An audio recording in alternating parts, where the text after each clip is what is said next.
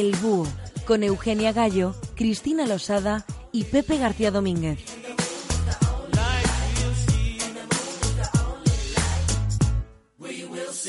Buenas noches. Bienvenidos a una nueva edición del Búho del domingo 25 de junio, en el que les invitamos a acompañarnos durante la próxima hora en este espacio de reflexión y análisis en Radio 4G. Como es habitual, nos acompañan nuestros colaboradores Cristina Losada. Buenas noches, Cristina.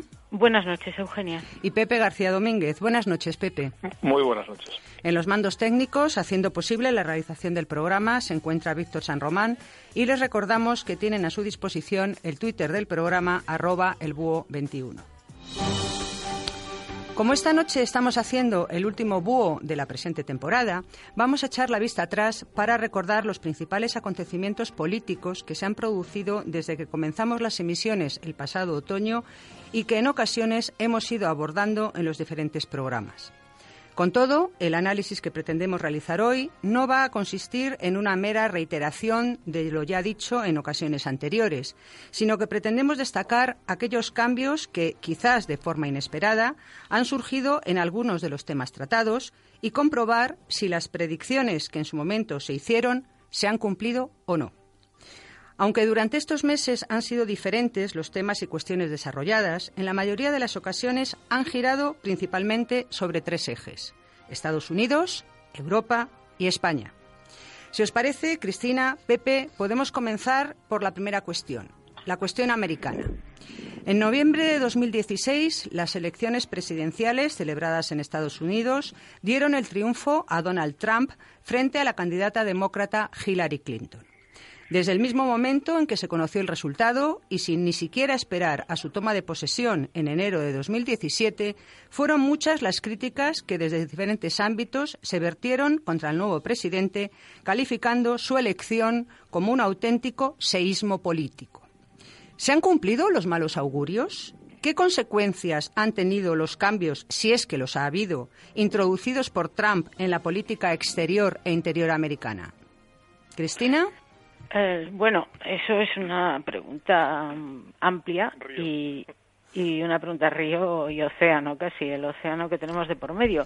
Eh, yo tengo la impresión, eh, soy lectora de alguna prensa norteamericana diariamente, y la impresión que yo extraigo de, de, de, la presidencia Trump, que está en su sexto mes de, existencia, es que lo que ha llevado, lo que ha traído sobre todo es una enorme eh, polarización en Estados Unidos. Una gran división, un, grandes enfrentamientos, que por otra parte tampoco, mm, fin, son algo extraordinario en la política norteamericana, en el ambiente político del, del norteamericano, que es eh, creo que padece de algunos mm, defectos y vicios mm, similares en algunos casos a los españoles, ¿no? Eh, hay un gran sectarismo, hay un gran eh, gran disposición al, al, enfrentamiento, a la beligerancia, poca, en fin, poca disposición al acuerdo, aunque luego a la hora de gobernar sí que eso es eh, necesario. El propio sistema norteamericano es un sistema que, que, que, digamos, eh, exige tanto consenso que al final, y divide al mismo tiempo tanto los poderes, que al final es muy difícil eh, llegar a algo si no hay un acuerdo eh, entre, los, entre los dos grandes partidos. ¿no? Pero yo creo que lo, la consecuencia es una gran polarización, gran división. Eh, la figura de Trump eh, tiene detractores mm, absolutos y admiradores absolutos. Lo, lo, tenían, lo tenía antes y lo sigue teniendo ahora. Y también eh, hay que decir un, una vuelta a lo que eh, un comentarista del New York Times que se llama David Brooks, al que yo leo siempre, llamaba el otro día la política del escándalo que es también algo que aquí conocemos. Es decir, eh, una política de escándalo, por ejemplo, en torno a eh, las conexiones de Trump y su, su, gente con Rusia antes de las elecciones, todo eso eh, que se, se, ha abierto en comisiones de investigación eh, con el exdirector del FBI, con dimisiones, todo eso ha dado lugar a eso, a, a que se vuelva a la política del escándalo eh, que en Estados Unidos tiene el, precedente que aquí gusta tanto a muchos periodistas del Watergate y, y, se vuelve un poco a eso eh, descuidando pues los aspectos mm, importantes y constructivos de cualquier política en democracia. Pepe, ¿cómo lo ves tú? Eh, la verdad es que, por una parte, el propio Trump eh, da muchas eh, razones para, hablar de la política del escándalo, esa forma de gobernar, como parece, a través de Twitter, o por lo menos esos tweets, incendiarios, perdón, que de vez en cuando hace. ¿Cómo, ves tú el panorama? Hombre, yo, yo que tengo cierta memoria histórica, recuerdo que el presidente de los Estados Unidos de América puso micrófonos en, el despacho privado de la canciller de Alemania, Angela, Merkel. El problema es que el, presidente que hizo eso se apellidaba Obama. Y yo no veo que la gente esté escandalizada diciendo que Obama era un neofascista peligrosísimo, que violaba los derechos humanos, etcétera. Eh, eso, insisto, lo hizo Obama un señor muy simpático y que a la élite, al, establishment periodístico le encanta, le sigue encantando. Es decir, eh, Trump será un poco hortera, pero todavía no ha cometido delitos de esa índole que se hayan demostrado fehacientemente. Yo creo que Trump, eh, ah, Cristina ha hablado de Nixon. Hay paralelismos con la figura de Nixon. Es decir, Nixon mm, tenía un problema con los medios de comunicación. Mm. Eh, y Trump también lo tiene. Seguramente por sus formas. El Trump tiene una ventaja. Cuando uno es multimillonario le da igual lo que opine el presentador del telediario de turno. O la estrellita, el columnista del New York Times. Y, eso, bueno, si hay una cierta élite progre mediática, igual en España que en Estados Unidos, que impone su autoridad y su tutela, diría yo, sobre los dirigentes políticos y lo suele. En el caso de, Trump eso no funciona, eh, porque es un tipo arrogante, todo lo que quieras, pero también con cierta capacidad de, autonomía personal. Entonces, mm, hay mucho de, esa, de esa inquina de los medios de comunicación, incluso de los propios medios republicanos. La Fox eh, está muy irritada con Trump simplemente porque no les obedece. Es un tipo que va a su aire y que considera que un plumilla no le da órdenes y no le va a hacer la agenda. Eso nos parece extraño, pero en fin, debería ser lo normal en política, ¿no? Dicho eso, mm, bueno, lleva, no, no hemos consumado ni el embarazo, llevamos seis meses. ¿Qué se puede decir de, la presidencia de Trump? Yo creo que nada. Es decir, no ha hecho nada especial, ni bueno ni malo. Y simplemente el fenómeno Trump yo creo que responde a un, a un, a un movimiento de placas tectónicas muy de fondo y que explica su elección eh, pensad que él se impuso frente a, unos candidatos en las primarias muy convencionales en el sentido libertario del Partido Republicano, es decir, típicos representantes de la derecha americana que simplemente quieren que los ricos no paguen impuestos y que la gente se busque la vida, ¿no? Y, si te va mal, pues es tu problema. Esa es la idea libertaria que prima entre los republicanos. Sin embargo, es decir, decir que, el, que todo el contenido proteccionista, antiliberal, en, la política económica de Donald Trump es muy muy contrario a la ortodoxia republicana. Por cierto, Pepe, que algún conocido nuestro, periodista, acaba de publicar un libro explicándoles a los eh, españoles que Trump no es liberal. Sí, es un amigo nuestro que, que escribe en el diario El Español, me parece. Sí, sí, no, pero quiero decir, a mí, a mí lo que me admira... Desvelad el... No, es, creo que, eh, no, es, es John Miller. Ah, eh, que, no sé si hay más coautores, me parece que sí, ¿no? Unos cuantos que escriben Pero quiero decir que es un poco... Eh, yo admiro, admiro que, que, se pongan a escribir eso porque digo, bueno, ¿y a quién le importa, no? O sea, quiero decir que les puede importar a, los que hoy a, los que hoy se proclaman eh, no liberales eh, en España que ya, ya, empieza a haber bastantes sino al grupo al que se refiere Müller cuando habla de que Trump no es liberal está hablando de que Trump no es un libertario que es como podríamos definirlo más, con más precisión no que más allá de, de de, esa circunstancia que estamos comentando, muy, muy local, muy española, se ha llegado a hacer una asociación casi inconsciente entre derechismo, digamos, lo digo sin ninguna carga valorativa, entre, política de derecha y, eh, esas ideas liberal-libertarias o neoliberales, ¿no? Es decir, el, programa del consenso de Washington, con, su, con sus apéndices de bajadas de impuestos, de regulación de la economía, soberanía de los mercados, retirada del Estado hacia sus funciones básicas del siglo XIX. El ideal sería, el ideal para ellos, quiero decir, sería que se dedicase exclusivamente a la seguridad, a la defensa y, el aparato judicial, dejando todo lo demás al libre albedrío de las fuerzas del mercado. Se ha llegado a asociar desde los años 80 en adelante todo eso con una política de derechas. Por eso resulta tan chocante, o les resulta tan, chocante a ciertos sectores eh, conservadores, que mm. exista alguien, además el líder del primer, del, primer eh, eh, país capitalista del mundo, Estados Unidos, que represente una política abiertamente conservadora, indubitablemente conservadora, y que sin embargo no mm. participa de ese, de ese, de ese canon eh, que se estableció en los años 80. Y ahí que tengamos a John Miller explicándoles a nuestros pobres libertarios, cuidado que esto no es libertario. Eh, bueno, eso que debería ser lo normal, es decir, tú coges a, Richard Nixon y Richard Nixon pues, pasaría por comunista a ojos de los, nuestros liberales actuales. Es decir, Richard Nixon era un tipo que estaba a la derecha de Tutankamón, sin embargo, no tenía nada de, liberal libertario, de esta, de esta obsesión antiestado que se ha impuesto en cierta derecha, es verdad que más norteamericana que europea, pero mm. también con, cierta presencia en Europa. Pero yo a lo que iba es que, eh, más allá de eso, lo que creo que explica la, emergencia de, alguien tan, tan extemporáneo al mainstream conservador eh, actual es el retorno a algo que los economistas clásicos, los del siglo XIX, llamaban la ley de hierro de los salarios. Uno de los fenómenos que explican la, extravagancia mm, sociológica de nuestro tiempo, es el, estancamiento de los salarios, que al final llevan a la desaparición en última instancia de la clase media. en Estados Unidos hace 35 años que los salarios no suben. Esto es tan asombroso.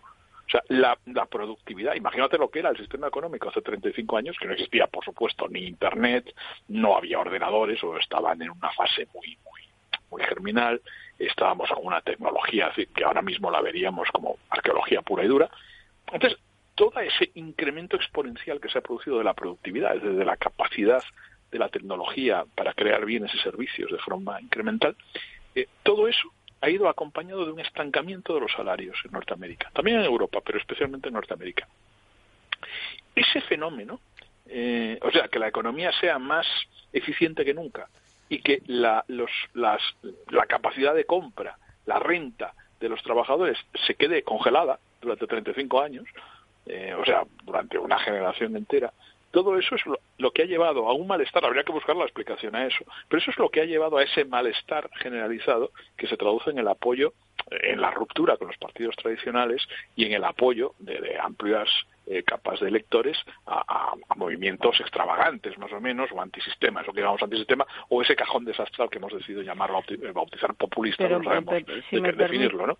Si me, permito, claro que sí. Me permite usted, señor García Domínguez. No, para, para regresar antes de meternos, sí, que eh, eso en, en, los fenómenos más generalizados de, de, de ese tipo, eh, quería decir algo sobre la política de Trump. Mm, y es que de momento no se ha visto nada, es decir, o se ha visto muy poco. Vamos a ver, el muro de que iba a levantar entre México y Estados Unidos no se ha levantado. El veto de entrada a los musulmanes, que fue una de las cosas que hizo nada más llegar, eh, está suspendido por los tribunales. Eh, está ahora en trámite en el Tribunal Supremo y si quiere Trump eh, que eso salga adelante y que no sigan vetándolo los tribunales, tendrá que modificarlo, porque eh, todos los jueces que han vetado eso alegan que es inconstitucional. Eh, porque como sabéis en Estados Unidos un juez mm, normal es decir no necesariamente no hay del Supremo puede eh, dictaminar si algo es constitucional o no. Es una de las eh, especificidades que hay que hay allí y que es interesante. Perdona, perdona un paréntesis. esto también pasaba aquí la gente no lo sabe Había la cuestión de, inconstitucionalidad que se podía plantear. no, digo, me refiero a en Europa antes de que se inventaran los tribunales constitucionales. Bien, también. Antes de que, que él se inventara esto, esto era un sistema muy normal y que en Estados Unidos sigue funcionando y funciona extraordinariamente bien. Y de hecho, bueno, pues eso ha permitido que una medida, eh, yo que creo además de muy dudosa eficacia para lo que se plantea, pues sea vetada porque los porque unos jueces eh, ordinarios y pues deciden que no, que eso no es constitucional. Eh, las cuestiones, eh, la política eh, económica, la política comercial, el proteccionismo, de momento no se ha traducido, que yo sepa, en ninguna medida concreta del señor Trump, ¿no? en fin, es, yo creo que de momento mm, no está respondiendo a a las expectativas que sus propios votantes habían depositado él. Es decir, al margen de lo que hace en Twitter. Mira, yo escribí no hace mucho un artículo eh, que se titulaba, que se preguntaba qué ha hecho Trump contra el yihadismo, porque eh, parecía que se estaba cada después de cada atentado islamista o yihadista que teníamos en Europa, en Londres particularmente, pues eh, Trump era ferozmente activo en Twitter contra aquello, contra el alcalde de Londres, que además el alcalde de Londres no tenía ni arte ni parte en la política antiterrorista del Reino Unido, pero en fin, es musulmán y eso eh, sabe que criticar a un eh, cargo que es musulmán, eso tiene resonancia y aplausos entre sus seguidores. Entonces Trump, muy activo en Twitter, pero ¿qué ha hecho contra el terrorismo yihadista? Yo hacía un artículo que describía lo que se podía considerar que estaba relacionado eh, de la política de Trump contra el yihadismo, contra el terrorismo yihadista y llegado a la conclusión de que no había hecho nada salvo poner tweets. Bueno, pues eh, bueno, claro, naturalmente me pusieron a caldo porque en Twitter, en Twitter, naturalmente, porque en España tenemos una cohorte importante de admiradores de Trump. Yo creo que más eh, que por lo que hace, por lo que dice, pero ¿Y dónde bueno, lo dice? Ellos, ellos me aseguraban, exacto, ellos me aseguraban que no, que había hecho grandes cosas, que estaba reduciendo al ISIS a la, a la, a la expresión mínima, que es una guerra que ya empezó con Obama, pero Ah, pero perdona, bueno, Pepe, Pepe, espera. Como mm, os conozco y os temo, y sé que vais a empezar a partir de aquí a desarrollar muchas más cosas, vamos a seguir un poco un esquema para poder desarrollar esos tres ejes o poder recuperar esos tres ejes que hemos tenido a lo largo de todos los programas del Twitter de esta temporada. Eh, dando lo que tú decías, dándole el margen de un embarazo, eh, vamos a esperar tres meses y vamos a ver si efectivamente dentro de tres meses, que si puede ser, volveremos con el búho, eh, podemos volver a empezar a analizar si realmente eh, la política de Trump ha cambiado o no ha cambiado las cosas, si os parece. Por tanto, el segundo eje que yo os quería plantear y que sobre el que hemos hablado a lo largo de los programas del BUO es la cuestión europea. Una cuestión que además podemos abordarla eh, en dos partes, por, separado. Por una parte, eh, podemos decir que con la celebración a, mediados del pasado año en el Reino Unido del referéndum sobre la pertenencia o salida de la Unión Europea, en el que, como todos sabemos, triunfó el Brexit, con la elección de Trump como presidente de Estados Unidos y con el empuje en algunos países europeos, Holanda, Francia, España, de los movimientos y los partidos denominados populistas, algunos analistas pronosticaron un cambio de rumbo de la política europea. Sin embargo, si nos centramos en el caso de Francia, sus elecciones presidenciales dieron como vencedor a un representante del establishment político, Emmanuel Macron, frente a los candidatos más populistas, Le Pen y Mélenchon. Una victoria de Macron que además se ha repetido en las elecciones legislativas recientemente celebradas contra la mayoría de los pronósticos que consideraban improbable una holgada victoria al carecer de un partido estructurado y preparado para hacer frente a una campaña electoral. Y, por tanto, yo querría preguntaros, ¿esta victoria del centro en Francia realmente ha supuesto un freno de las fuerzas populistas o simplemente se han quedado ahí un poco aletargadas a la espera?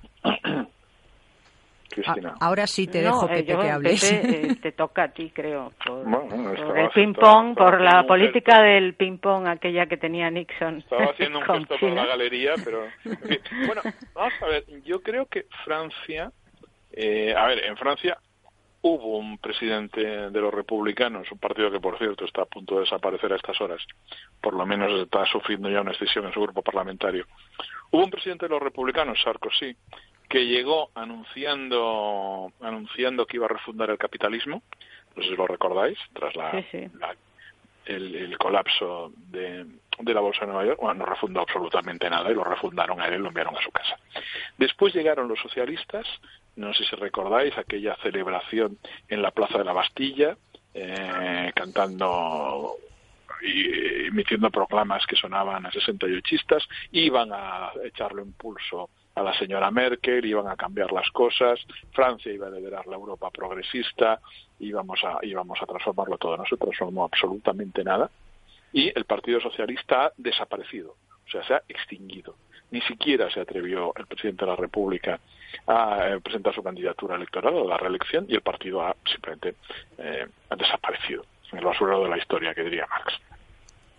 Eh, ahora hay un tercer candidato que se presenta como, como alguien ajeno al establishment. Esto es la magia del marketing, o sea, un tipo que es ministro de Economía durante no sé cuántos años, pues no fue toda la legislatura. No mucho más de dos. Bueno, pues el ministro de Economía de Francia que se presente como alguien que viene de su casa y oye, eh, vamos a ver, eh, si existe el establishment eres tú, ¿no? Lo que decía el otro de la poesía se ha conseguido a través de un marketing muy creativo y muy, muy, intenso eh, crear una imagen más allá de la izquierda a la derecha. En fin, todos sabemos lo que está haciendo con, con su, con su proyección mediática, pero eso es puro humo. Eh, el marketing es humo, que del mismo modo que creas una sensación colectiva, se desvanece con el tiempo. Es decir, es algo que no, que no tiene efectos duraderos, gracias a Dios. Y eh, eso me hace pensar que si Sarko eh, fracasa, los republicanos fracasan, los socialistas fracasan, eh, el ministro de Economía del, anterior gobierno tiene una fórmula mágica para transformar Europa, pues si la tiene no me la ha enseñado, no la conozco. Es decir, va a ser más o menos la continuidad de lo que había, simplemente con caras nuevas. ¿A dónde voy? A que lo ha tenido muy fácil, cualquiera que se presente contra el Frente Nacional lo tiene muy fácil en el sistema electoral francés de balotage. Es decir, te, te enfrentas al demonio, da igual a quién presentes, o sea, presentas una lechuga y le ganaría a Le Pen. el problema que tiene Le Pen es que no va a ganar nunca en la vida en las elecciones en Francia, a menos que disuelva su partido, que parece que quiere hacerlo, y lo convierta en una cosa mínimamente presentable pero mientras esté por ahí su padre, la sobrina los, que los últimos movimientos parece los que últimos de Filipinas, en fin, aquello es un disparate. O sea, es como si presentas a Blas Piñar. Hombre, vamos a ver, Pepe, vamos a ver, Pepe, tú me sorprende que digas esto cuando tú fuiste de los que llegaste a plantear que Le Pen podía ganar. Entonces, que digas ahora que cualquiera que se presentara contra Le Pen lo tenía muy fácil, me parece un giro copernicano que hay que hacer notarle a la audiencia. Es que no, es que no entendiste la ironía del título, no entendiste la ironía del título. Es que, ¿Eh? no, yo afirmé, afirmé en serio, afirmé en serio, y me en ello, que eh, Le Pen podía ganar en una primera vuelta, no, no, no sería disparatado que hubiera ocurrido. No, la primera vuelta, eso estaba cantado, eso no hacía falta ninguna visión especial analítica. Mm, es que no hay una visión especial. Ahora, del mismo modo, no, yo, yo sí, sí, si repasas lo, lo, que he publicado, el día, el día de la lo que has dicho, lo que dije, lo, que, dije y publiqué es que en, las próximas elecciones, en 2022, puede ganar Le Pen. Y en eso también me ratifico. Pero no porque Le Pen aporte nada, que no lo aporta, sino porque del mismo modo que los dos anteriores presidentes, uno socialdemócrata y uno liberal conservador, se estrellaron ante la realidad, porque es una realidad que trasciende al Estado-Nación, la realidad de los defectos de fábrica que tiene el euro y eso tú no lo puedes resolver desde Francia. Te llames como te llames y estés casado con la profe de tu instituto o con la, con la chica que conociste de pequeño. Eso da igual. No empecemos, Pepe. No, es que vamos a ver, es que lo que hay aquí es marketing. Del mismo modo que había marketing en Obama y del mismo modo que hay un marketing inverso, si quieres, en Trump. estamos preocupados por cuestiones de imagen.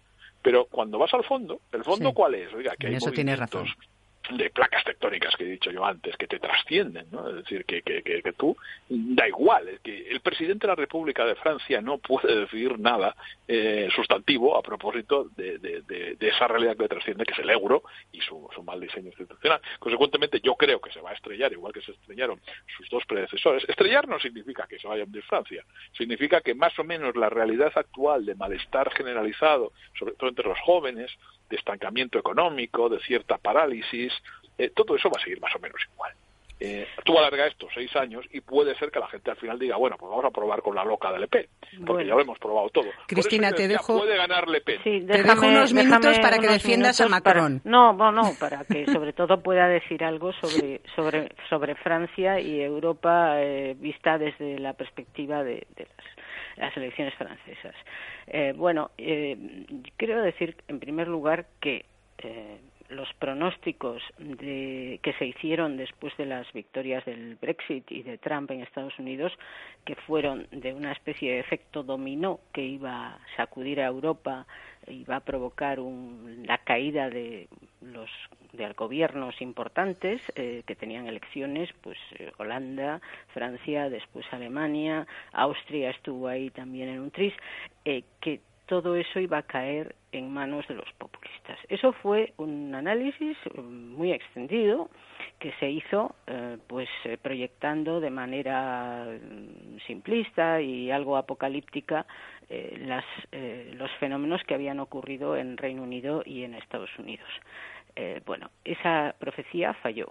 Eh, falló en primer lugar en Holanda, eh, había fallado también en Austria, pero bueno, Austria no sé por qué no, no lo consideramos como un país que marque tendencia, y, y luego falló en Francia. En Francia yo creo que Macron no lo tuvo fácil, eh, no lo tuvo fácil nadie, y desde luego tampoco lo tenía fácil Le Pen, pero creo que mm, no era eh, tan sencillo el, el, el, lograr una victoria y sobre todo una victoria en fin, importante eh, en, en, las circunstancias que se dieron. En cualquier caso, profecías incumplidas. A mí eso me parece importante porque nos debería de, eh, en fin, eh, hacer un poco mm, reflexionar antes de pronosticar nada, ¿no? Porque es verdad lo que dice Pepe, ¿no? Que ahí siempre podemos alegar que hay unas eh, razones de fondo, hay unas mm, circunstancias objetivas, hay eh, bueno unas estructuras eh, que están ahí y que y que y que llevan las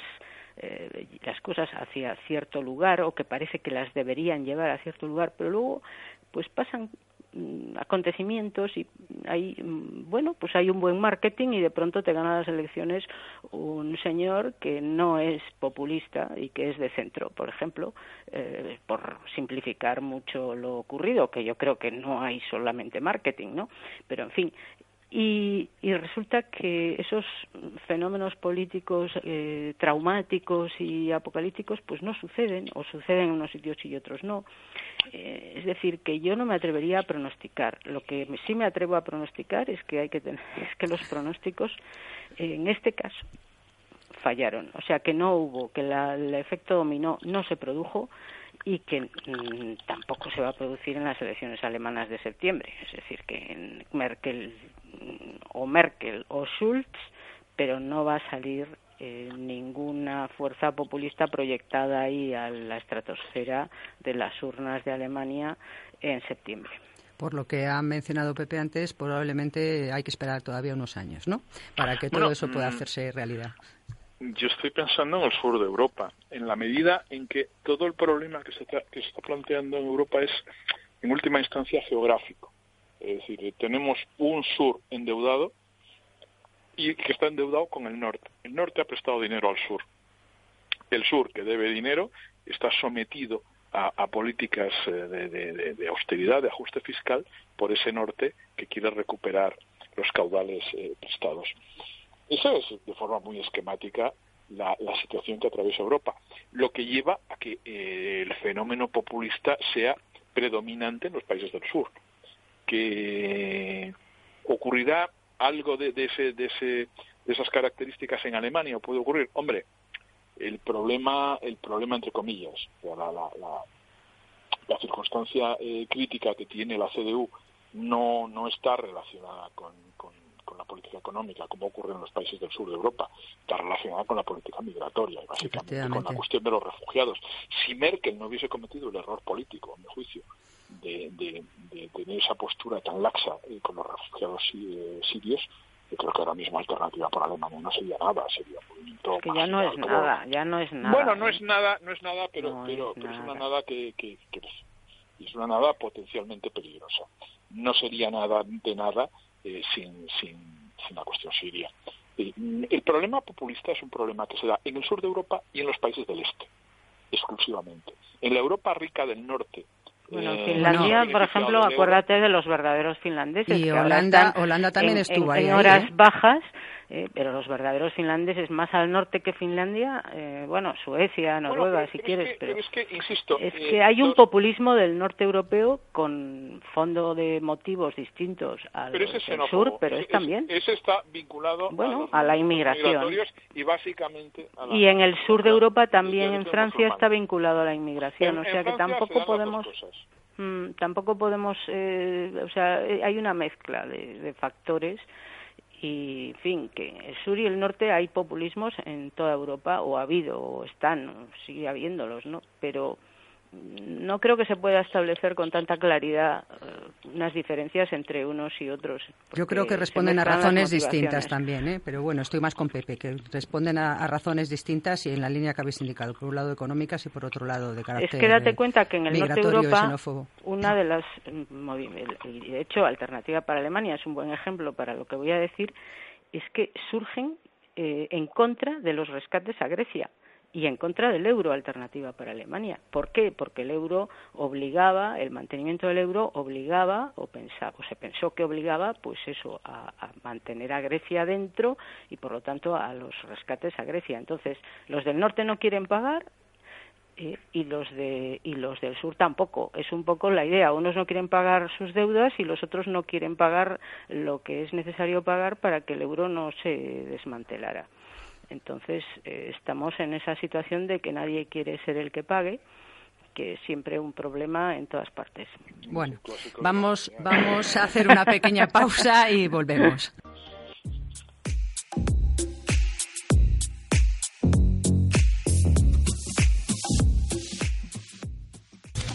Radio 4G FM. Ponemos lo que nos gusta.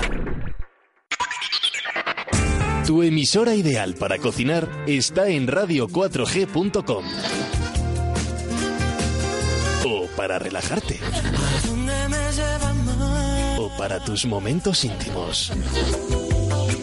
Todas las tienes en radio4g.com.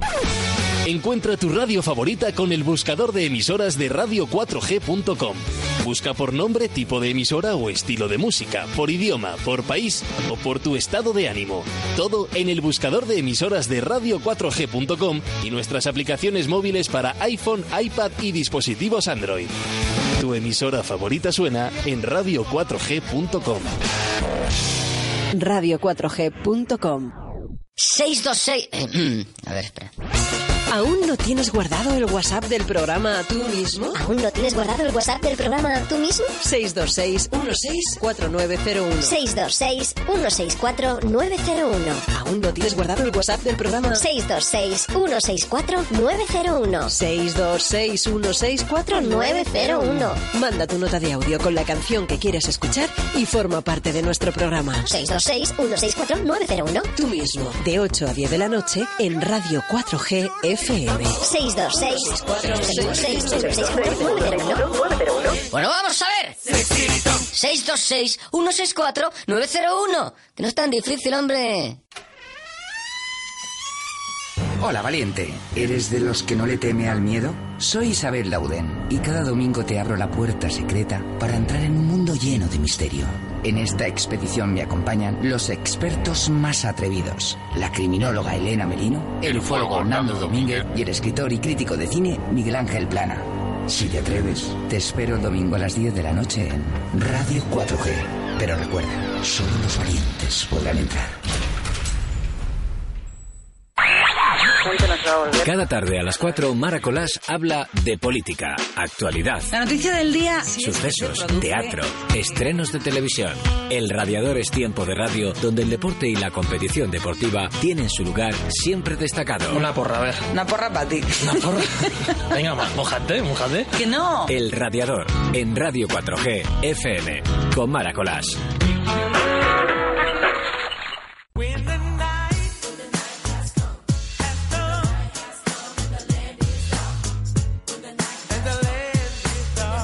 Estás escuchando El Búho con Eugenia Gallo, Cristina Losada y Pepe García Domínguez.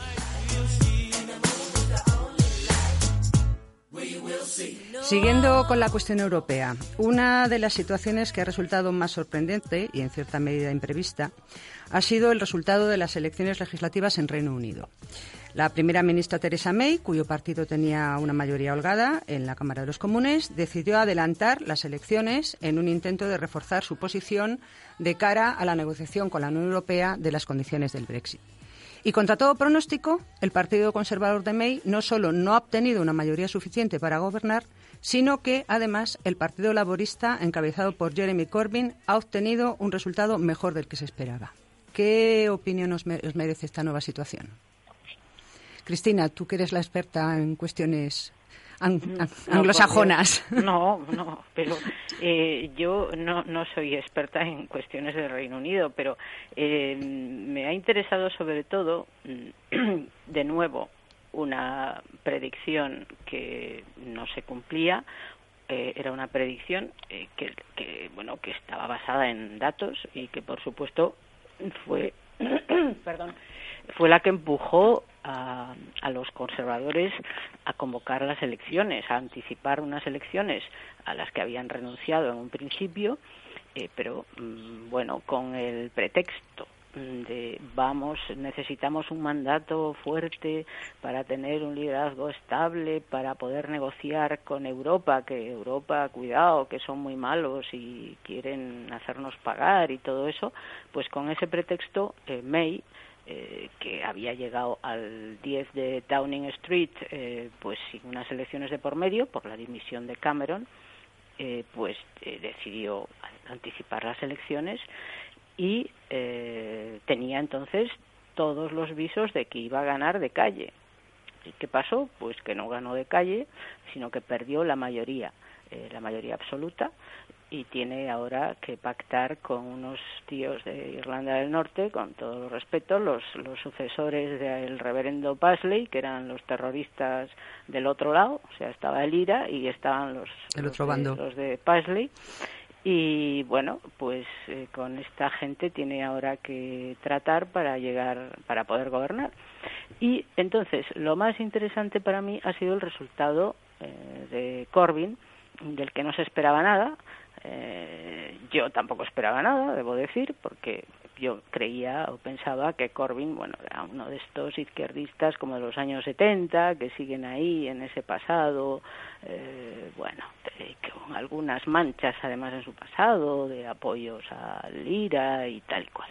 Bueno, resulta que sorprende a todo el mundo con un resultado, mm, con una remontada, que, en fin, que no gana, pero que queda muy bien y yo he leído un análisis de John Gray que me pareció interesante, pero, pero antes de contar algo de lo que dice Gray, eh, quiero que se moje un poco Pepe en el tema May Corbyn, cómo lo ha visto él. A mí el que más me interesa de todos esos, lo sabes bien, es John Gray. el filósofo. Bueno, yo en serio, yo soy un devoto absoluto de, de John Gray. Creo que es el filósofo más importante, filósofo político más importante del siglo XXI y, y tristemente es muy desconocido poco conocido. en España. Yo creo que salvo nosotros, que hablamos de él cada, cada 15 días en el programa, no lo conoce nadie. Eh, y Gray, Gray, que es un, es un conservador inteligente, o sea, no liberal, eh, tiene, tiene una visión muy, muy, eh, muy original en ese sentido. Entonces yo voy a hacer una mínima aportación eh, personal y quiero que después Cristina nos explique la tesis de Gray, que es Sí, yo también, yo también lo, prefiero. Eh, yo creo que uno de los factores importantes, explicativos, del, del resultado tan bueno que han tenido los laboristas es Escocia. Es decir, Escocia es, una, es un territorio tradicionalmente de izquierda, que históricamente había votado eh, a los laboristas y que a, raíz de la, de la eclosión nacionalista desvió el voto hacia el Partido Nacionalista Escocés. Pero seguramente por un hastío que tenga que ver con los procesos de, de, referéndum, de autodeterminación, de, un cierto agobio del, proceso constituyente interminable que vive Escocia, al igual que Cataluña, cierto cansancio sociológico, es una hipótesis mía, tampoco tengo más información, pero seguramente van por ahí los tiros, y ha hecho que, el voto tradicional laborista haya vuelto a la casa del padre. Y eso, de eso se ha, beneficiado Corbyn. La gran caída de los nacionalistas eh, se corresponde con, la gran subida de los laboristas en Escocia. Y eso es parte de la explicación del éxito de Corbyn. La otra parte quiero que la explique Cristina y que sea la, tesis de Gray. A ver, Cristina, pues, ilústranos. A ver, si soy si soy capaz de explicarla bien, eh, porque porque tiene su, su, su, miga y sus matices, ¿no?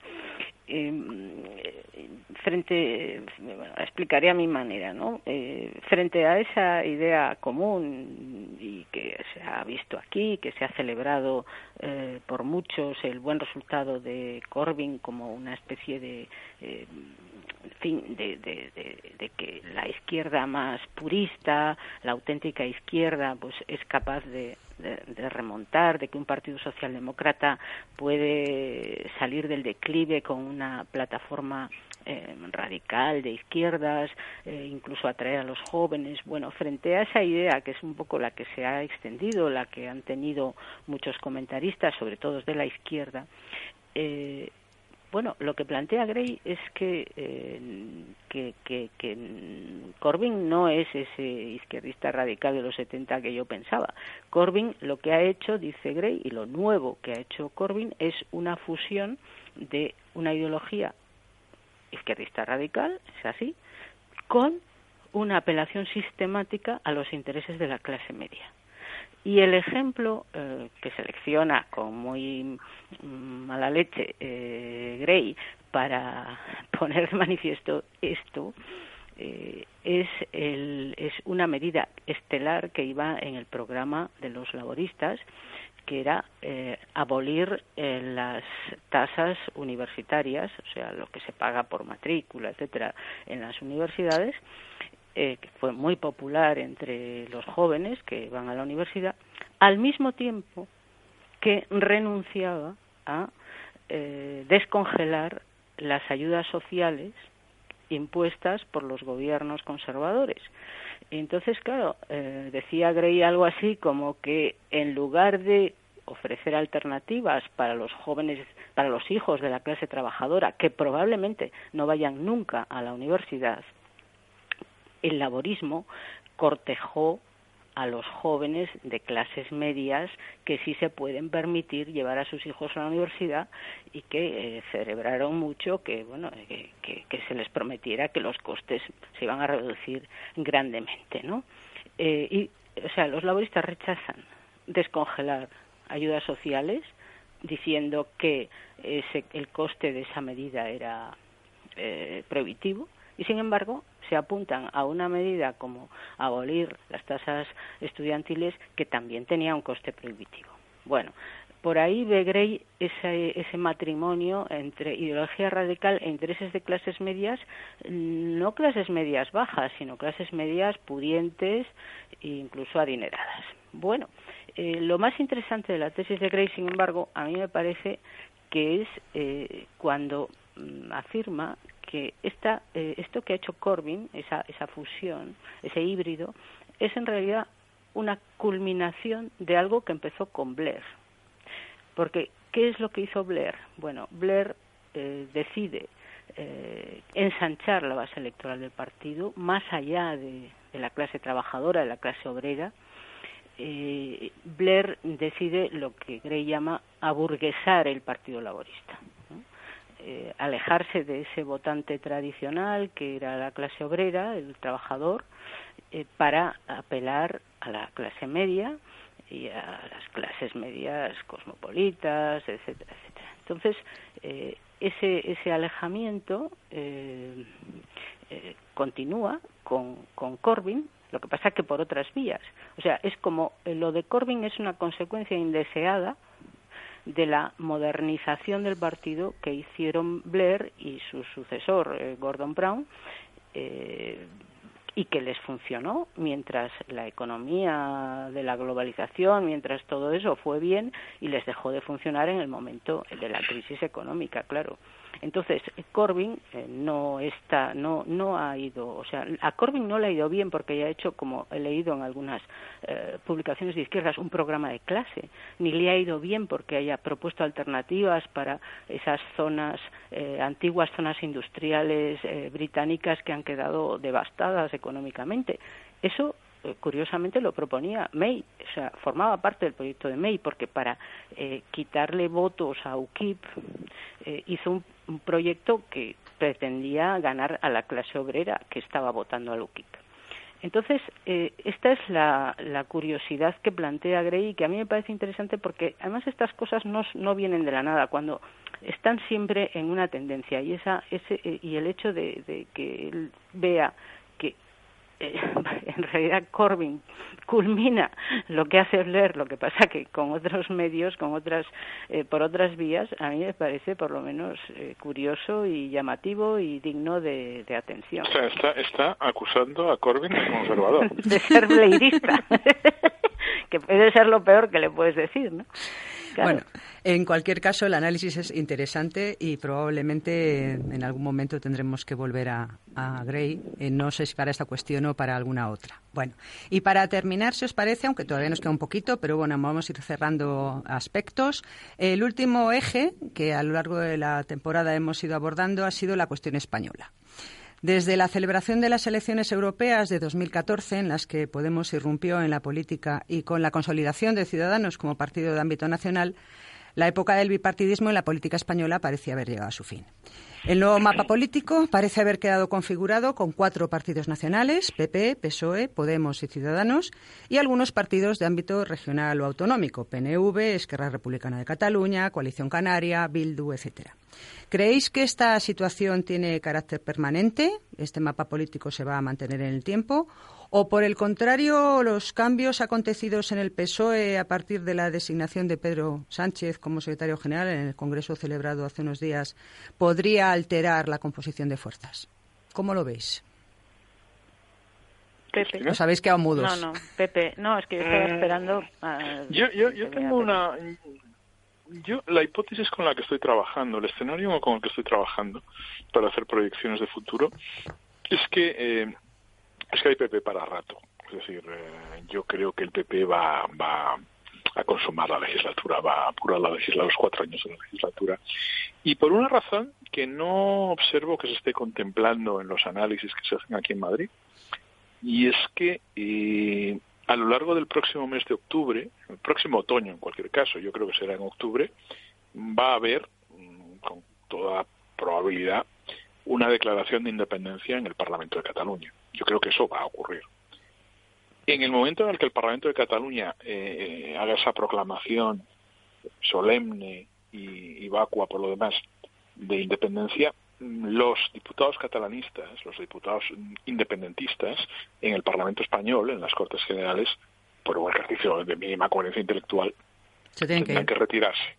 O sea, se tendrá que retirar, con supongo que con profundo dolor de su alma, el señor Tardá y de su bolsillo, el señor Tardá y el pobre Rufián, que se había convertido en la estrella de la fiesta eh, de modo efímero, y se retirarán del Parlamento también los diputados del PDCAT. Eh, va a ocurrir lo que, lo que pasaba con Batasuna en las, en las el periodo posterior a, a, a, la proclamación de la Constitución, que, que no iban nunca al Parlamento, recordad. Uh -huh. Eso tendrá que ocurrir necesariamente. Es decir, yo no creo que caigan en el ridículo de proclamar la independencia y seguir viniendo aquí a cobrar a cobrar dietas. Sería ya el colmo, ¿no? Entonces, tendrán que retirarse, no les va a quedar más remedio, y eso tendrá un efecto en los en los en las mayorías parlamentarias en Madrid. Eh, piensa que Esquerra Republicana sería un aliado potencial de ese, de esa, de ese, no, no, no creo tampoco en la moción de censura Frankenstein de la que se ha hablado, pero en fin, eh, un, posible factor de, de, de, alterar las mayorías conservadoras en el Parlamento según en qué votaciones, y el PDCAT pues otro tanto de lo mismo. Si eso ocurre, y yo estoy seguro de que va a ocurrir, es una garantía eh, curiosamente, uno de esos efectos inesperados de los que hablabais antes, eh, en el caso británico, una garantía de estabilidad para la coalición conservadora que tienen Ciudadanos y el, y el, Partido Popular en el Parlamento. Eso le daría estabilidad a esa, esa coalición de facto. Eh, será la segunda cuestión que planteabas. Se, es para era circunstancial o será duradera esta esta fractura del bipartidismo en cuatro en cuatro trozos yo creo que eso es irreversible es decir, eso representa sobre todo una fractura generacional, tanto dentro de, la derecha, que se, manifiesta en, la, en, eclosión de ciudadanos, como en la izquierda, con la aparición de Podemos. y eso está ahí para quedarse. O sea, yo creo que vamos a que, el bipartidismo ha desaparecido y que estamos en un sistema mucho más divertido, por lo demás, si uno es analista, que es el de los cuatro partidos con los apéndices eh, regionalistas de rigor. Cristina. Mm, yo también creo que el realineamiento de las fuerzas políticas en España, eh, bueno, no ha terminado. Es decir, que va a continuar, eh, que eso es un fenómeno, además, que se ha producido antes en, otros países europeos, eh, yo creo que va no solo está ligado a esa fractura generacional que comenta Pepe, eh, sino mm, que en su caso él la ve muy ligada a la, a la, crisis económica, a quienes han pagado, por ejemplo, en España la crisis económica, no, básicamente los jóvenes y, eso ha hecho que esa, esa, esa, esas, esas, esas, edades, eh, pues esos votantes de edades inferiores a los treinta y pico años o algo así, pues se hayan desplazado a, a, partidos diferentes a los grandes partidos. Pero en otros países europeos eh, pues existe el multipartidismo desde hace más tiempo y yo creo que tiene que ver con una crisis general de los partidos, ¿no? que los partidos ya no son lo que eran, no son los partidos de masas, aquellos de los años 60, de los años 70, eh, y, y, los partidos se han ido empequeñeciendo en afiliados, se han ido empequeñeciendo también en votos y han aparecido, eh, digamos, eh, el pequeño comercio político, ¿no? O sea, en lugar de no solo las grandes superficies, sino el pequeño comercio eh, con partidos especializados eh, en, en, asuntos. El caso más claro es el de los ecologistas, que aquí nunca ha triunfado, pero eh, en Alemania, por ejemplo, sí, y en países nórdicos también.